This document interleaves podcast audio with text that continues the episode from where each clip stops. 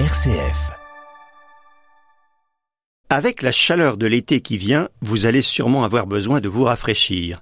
Stéphane Michaka vous offre De larmes et d'écume, un roman d'aventure maritime, un roman au grand large, à lire dès l'âge de 11 ans. Au cœur de cette histoire, une énigme. Pourquoi et comment la Marie Céleste, une goélette ayant appareillé du port de New York le 6 novembre 1872, s'est transformée en navire fantôme, retrouvé au large des Açores, sans personne à bord, ni équipage ni passagers Que contenaient exactement les barils entassés dans la cale du navire? En 1884, douze ans plus tard, un homme se bat pour résoudre ce mystère, et il a une bonne raison pour cela.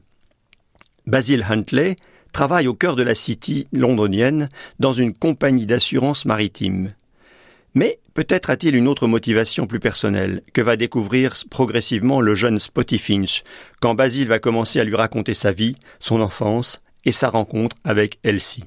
Alors quand un vieux corsaire apporte à Basil le soi-disant journal de bord d'une passagère de la Marie Céleste, Basil, après un temps de scepticisme, le lui achète pour découvrir que celle qu'il a écrit et peut-être son amour de jeunesse qu'il croyait perdu à jamais.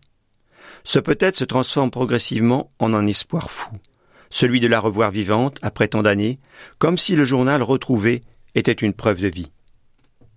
En alternant le journal d'Elsie et la vie présente de Basile et ses souvenirs de jeunesse, en multipliant les péripéties passées et présentes, Stéphane Michaka nous tient en haleine, jonglant avec les époques et les lieux.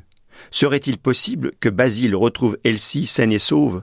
Que la fidélité amoureuse de l'un à l'autre à travers les épreuves traversées soit enfin récompensée, Basile et le jeune Spotty vont former un redoutable tandem d'enquêteurs.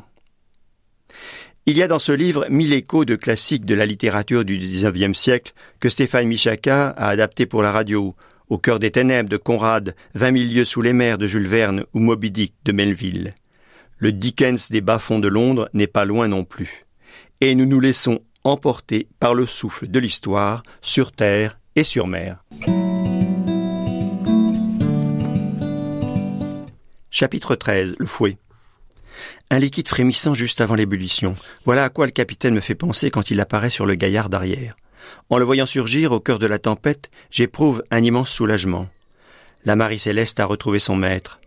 Je ne me sens plus entre les mains de matelots médisants ou grossiers, mais sous la houlette d'un fier capitaine. Ce que Sarah a pris pour de la distraction n'était que l'absorption de son mari dans ses cartes. La tempête l'a mis sur le qui-vive. En la voyant durer, il comprend que la suite du voyage va être rude. L'heure est venue de donner ses ordres qu'il a différés le plus longtemps possible pour ménager ses hommes. Monsieur Jelling, allez réveiller Richardson, je lui donnerai mes instructions pour la voilure. Martins, faites sonner la cloche pour mettre debout tous vos compagnons. Je dis bien tous. Avec la tempête qui approche, pas question de laisser quatre matelots sur leur couchette, tandis que les autres sont de quart. Dorénavant, ce sera six hommes sur le pont à toute heure du jour et de la nuit. Martins, faites-vous aider par Head. Arrimez tout, calfeutrez les hublots avec de la toile, des planches, du mastic. Je veux que les cabines restent au sec comme une grange après la moisson. Allez-y, vous deux, je prends la barre. A-t-il remarqué ma présence? Tandis qu'il se poste derrière le gouvernail, il ajoute du même ton impérieux. Elsie, regagnez la cabine. Madame Brinks a besoin de vous. Moi qui voulais observer les manœuvres, j'allais même demander qu'il me confie une tâche sur le navire. La mort dans l'âme, j'acquiesce en silence. Mais à peine ai-je tourné les talons qu'un formidable coup de fouet s'abat sur la surface de l'eau. Notre goélette, telle une mouche au flanc d'un pur sang, est emportée par une ruade liquide. Le navire prend une position oblique. Grimalkin, le chat noir que je croyais à l'abri, dégringole sur le pont sans parvenir à y planter ses griffes. Il disparaît dans la pénombre, puis reparaît plus loin, glissant dans les cercles jaunes des lanternes.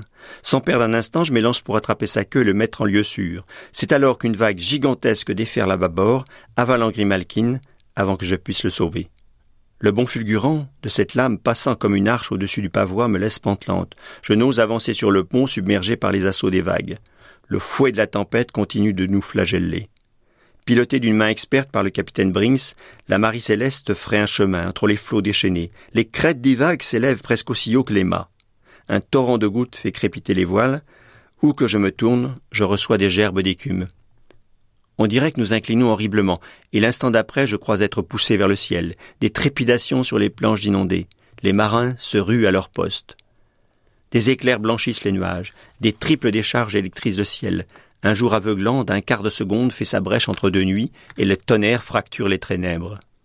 Le second hurle aux marins de jeter les paratonnerres. Aussitôt, les frères Lorenzen déroulent des chaînons métalliques qu'ils jettent par-dessus bord. Reliés aux tiges des mâts, ces chaînes vont dévier la foudre vers les profondeurs de l'océan.